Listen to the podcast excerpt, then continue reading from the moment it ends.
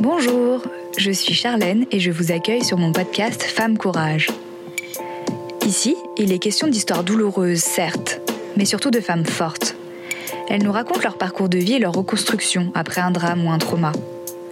Je les accueille sans jugement et avec toute la bienveillance qu'elles méritent. Bienvenue dans cette jolie bulle d'espoir. Bienvenue chez Femme Courage.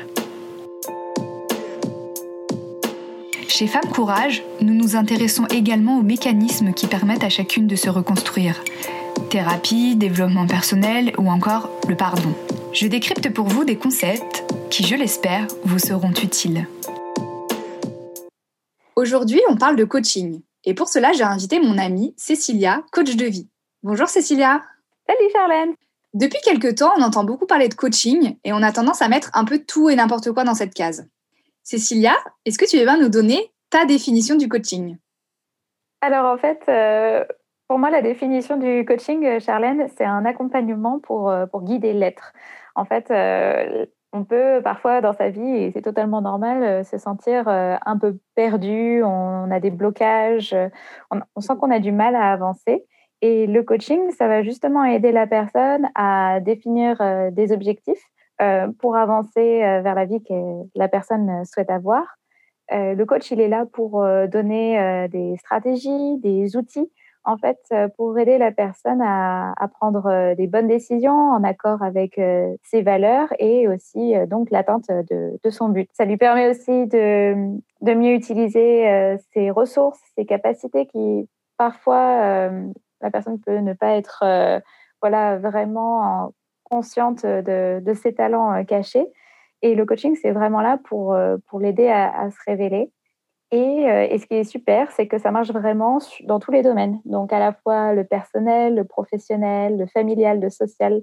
Ça peut être vraiment n'importe quel objectif. Et c'est aussi ça la, la, beauté du coaching, en fait, c'est aider à enlever les blocs pour pouvoir atteindre la réalisation de soi et donner du sens à sa vie.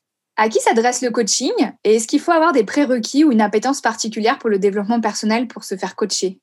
C'est vraiment accessible à tout le monde, de l'enfant à la personne âgée, avec euh, toutes les personnes au milieu. Euh, il n'y a vraiment pas besoin d'avoir une appétence pour, euh, pour le développement personnel. C'est vraiment accessible à, tout le monde. Donc, de l'infirmière au banquier, l'hypersensible, l'hyperempathique, à, tout, à tout le monde vraiment. Et euh, tout ce qu'il faut, en fait, c'est être ouvert et motivé. Et ça, ça, voilà, ça peut vraiment s'adresser à tout le monde.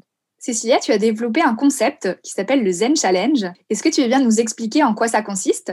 Oui, bien sûr. Alors en fait, le Zen Challenge, c'est une idée euh, qui m'est venue quand j'ai fini ma formation de, coaching. Et je me suis vraiment dit, qui n'a pas besoin d'être plus zen de nos jours? Et, c'est sûr, surtout en cette période euh, de confinement, on a d'autant plus besoin euh, de, se sentir zen. Et, c'est comme ça que j'ai développé le Zen Challenge. Alors le Zen Challenge, c'est 30 jours pour changer sa vie et devenir plus zen, à la fois avec soi-même, ses relations, avec à son travail et aussi pour rendre son environnement plus zen.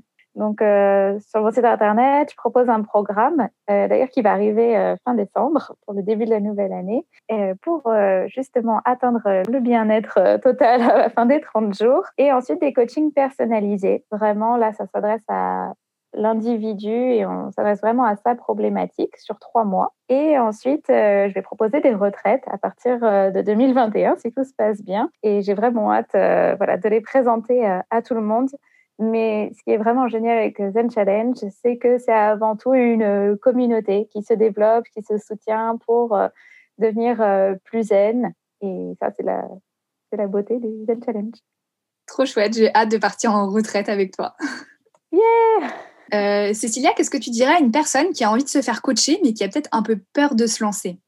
Alors, à quelqu'un qui a peur euh, de se faire coacher, bien sûr, je lui dirais euh, n'aie pas peur. et je, peux, je pourrais lui dire aussi, je te comprends totalement, parce que moi, il m'a fallu des années pour me dire, je vais me faire coacher. c'est quelque chose, on a toujours un peu honte de demander de l'aide à quelqu'un en se disant, pourquoi est-ce que je n'y arrive pas tout seul ou toute seule. Euh, mais franchement, une fois que j'ai osé faire appel à un coach, ça a vraiment changé ma façon de voir et d'appréhender la vie de tout au tout. Mais vraiment, ma vie a totalement changé et j'ai été très reconnaissante effectivement d'avoir eu quelqu'un à mes côtés pour, euh, pour me guider euh, tout le long du chemin.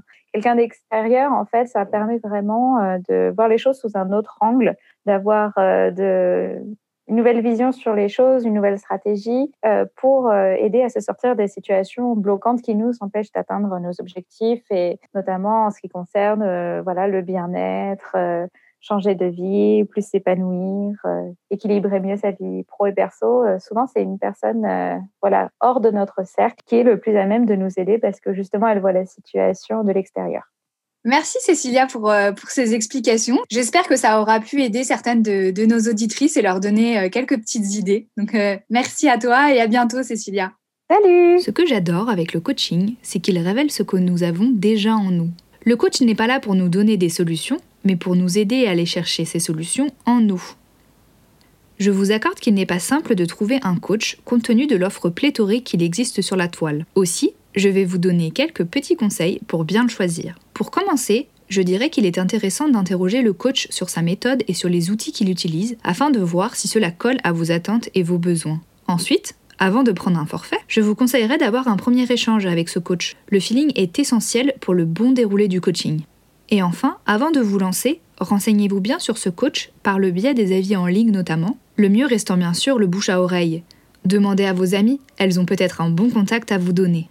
Je précise également que le coaching ne se substitue pas à un suivi psychologique, car le coach n'a pas de formation médicale ni de diplôme en psychologie.